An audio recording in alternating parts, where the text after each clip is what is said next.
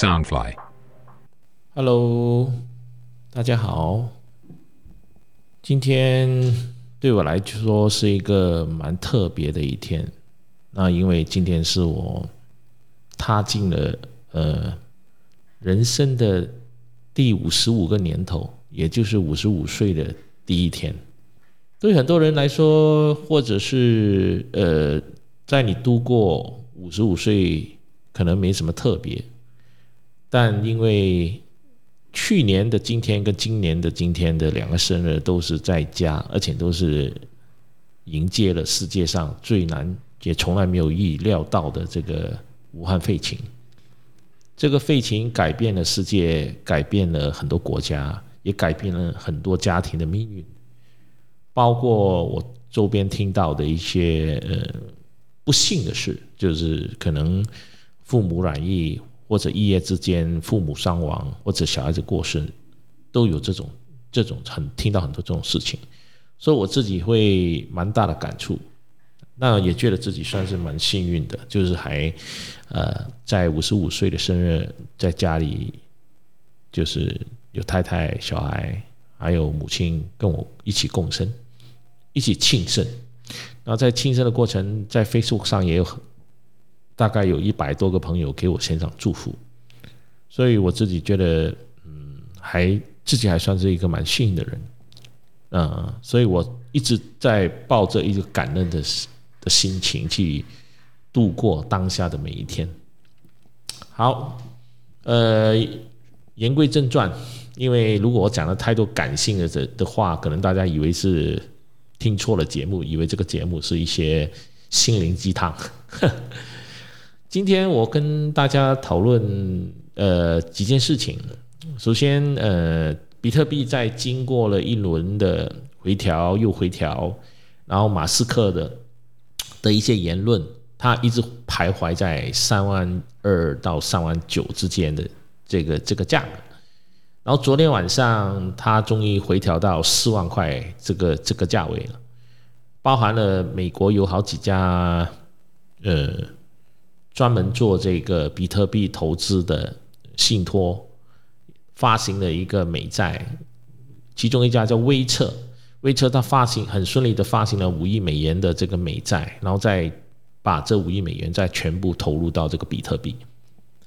马斯克也重新发表了说，如果比特币的这个挖矿的过程里面有百分之五十是用使用绿能或者是再生能源，他就会重新调整，把比特币变成是公司的其中的一个资产，然后也会重新接受比特币作为是去买他的这个特斯拉汽车的一种货币。这一番言论也让这个比特币重新站上了四万块这个价钱。那至于说在四万块这个价钱到五万块或者回回到六万块这个价钱需要多久时间呢？那它会不会一如很多预言家所说的，到了今年的年底，它会重新呃站上六万，甚至达到一个高峰？这个高峰大概就是在八万到十万美金这个价位呢？那对于一般的人在投资这个过程里面，我们要怎么去去面对呢？我们想多赚一点。但我们可能手头上的资金很有限，或者我们可能也没胆买了，可能就每天在担心惊胆跳的。那我自己在这个比特币在跌到三万二、三万三左右，我再进补仓了一些。那我现在手上的货有三万二的，有四万三的、四万八的、四万九的，最高是大概五万一左右。那拉上补下，我目前账面上我还是还是亏的。大概亏了百分之二十左右，那亏了百分之二十，那到底我应该怎么做呢？比如说换个角度，你是我，你手上拿着这个货币是亏了百分之二十，那你要怎么做呢？你可能会很焦急，然后可能说你要准备把它卖出去，亏了百分之二十就算了，就当做就怕它再亏。当你要问自己，当你把它卖出去的时候，你亏了这百分之二十。如果这个比特币再重新上到四万、五万、六万的时候，你可能又会觉得说，我为什么要卖掉呢？为什么我卖掉的时候，这个这个比特币它就涨了，我持有时候它就亏了？那我我会告诉大家，其实你账面上亏了百分之二十，如果你在买入的时候你就已经有规划好这笔钱，你短期内不会去使用的，你就不要管它，你还是放在那边，因为呃，任何的投资都是有一个走势，每天的波动，特别是这种加密货币，它是每天二十小时、一年三百六十五天都在交易的。如如果你每天盯着它来看的话，你的日子会过得很痛苦的。所以我会劝大家，就是不要去管它。那我自己手上买了好几个不同的货币，除了比特币是我大量持有之外，那我也有少量的这个以太以太币 Ethereum。那目前来讲，账面上也是亏了百分之十左右。除了这这两个之外，我有买了买入三个比较相对价格比较便宜的，但是我觉得是可以放长线的。其中一个就是 ADA ADA，我买进的时候大概在一块三，它现在一直我。徘徊在一块五、一块六、块七之间。那这一支货币，呃，据分析跟它的使用，还有各方面的给它的评价，它在未来的两年、三年会有可能变成另外一支以太币，因为它的技术性上的使用还没有真正的开展，所以它现在在一块多左右，我也买入了一点，等于是这些当做是一个 bonus。除了这个之外，我也有跟风去买入这个。狗狗币跟这个柴犬币，那狗狗币我买入的时候有三毛、四毛、五毛，然后至于说柴犬币，因为它是大概是在零点零零零零，大概六个零的这个价位之间，那我也买入不多，大概也是投入大概七八百块美金放在里边，那这些都是我归纳成是一个当做是。投资十年后，可能我可以回收十倍、二十倍的一种投资，也有可能它会变成零，或者是不值一文钱。但因为我长期来讲，我是看好这个加密货币的，所以我的比比重上是，我有一部分的资金有百分之五十是投资在比特币，百分之二十左右是在以太币，剩下的百分之二十到三十，我就投资在 ADA 还有狗狗币。柴犬币这一类的货币，然后价位就是这个投资到了这个到了我自己的一个额度之后，我就不再继续进场了，因为每一个投资都有一定的一个风险，所以你要设定好一个目标。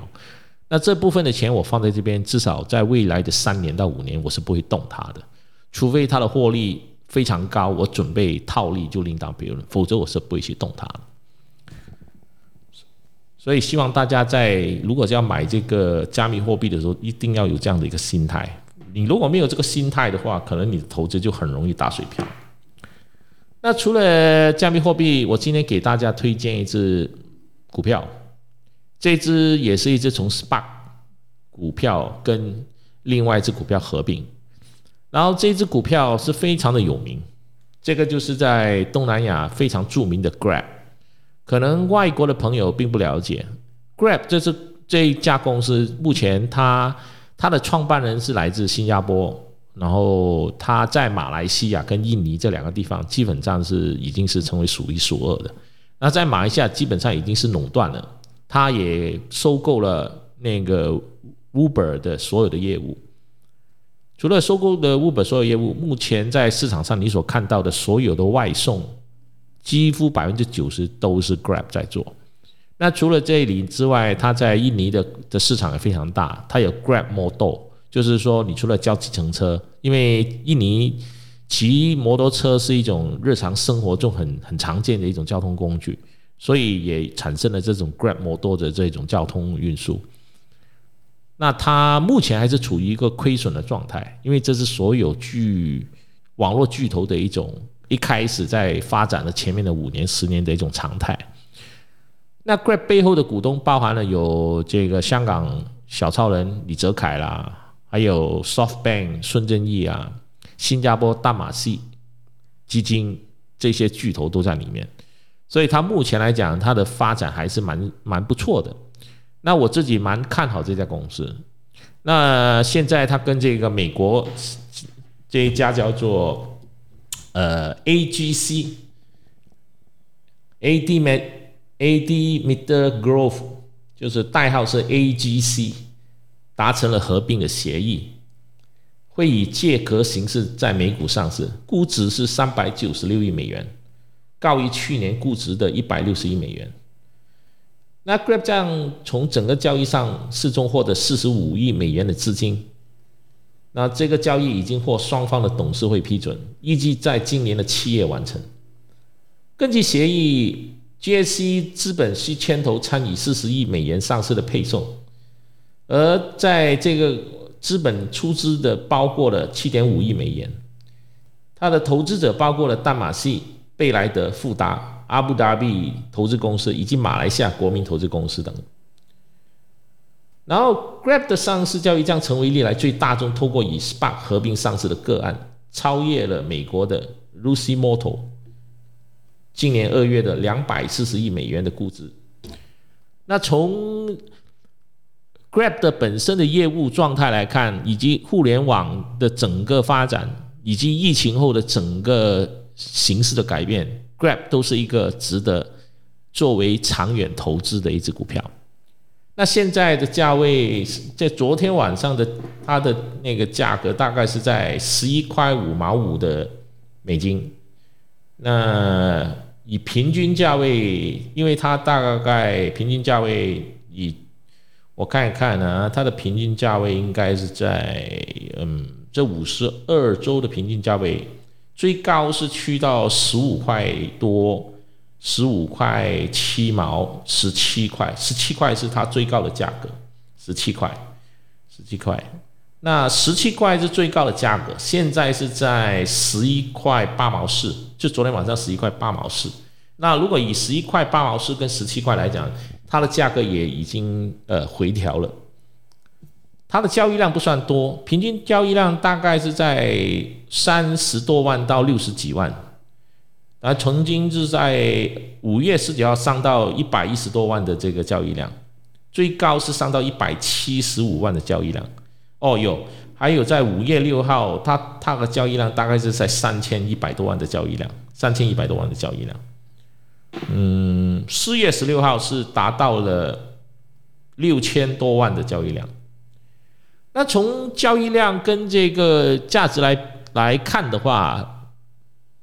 它的平均幅度都是在双位数，就是在十三块、十四块、十五块、十六块之间。那昨天晚上的价格大概在十一块八毛多，所以我认为以目前这个价位来讲是可以入手的。那我会建议大家就是以一个大概分批还是分批买入，如果十一块多，你可以先买入一部分。那然后我会大概在隔一个礼拜再看一看，我预计它到了七月份合并所有的流程走完之后，那这只股票如果你把它跟这个 Z 来比的话，就是 S E 来比的话，S E 目前的价格大概是在两百多，在去年的时候它的价格是六十多，那 Grab 的估值跟它的营营收其实不比 C 来的低，所以中长期三年来看，这只股票。也应该会达到大概是在一百块这个价位。那当然，呃，我们也不能够，呃，考不考虑的一点是说，如果它增发股票的一个情况，会让它这个股票的价格就没有上到那么高。但这一点是它增发股票也有可能就会产生一种所谓的送股的可能性了。所以以目前从业务层面上来看，Grab 的这个呃交通。你不管是打打 Grab 也好，或者你叫外卖也好，Grab 已经成为我们生活中的一部分。至少它成为我们马来西亚人或者是印尼人的生活的一部分，它是不能够忽略的。那如果你成为它的股东，那应该是属于相对比较安全，也相对值得投资的。所以我这边我自己会准备去开始积累的买入一些，然后我也推荐给大家。然后希望大家是可以自己去做一些研究。如果是觉得我这个推荐是不错的话，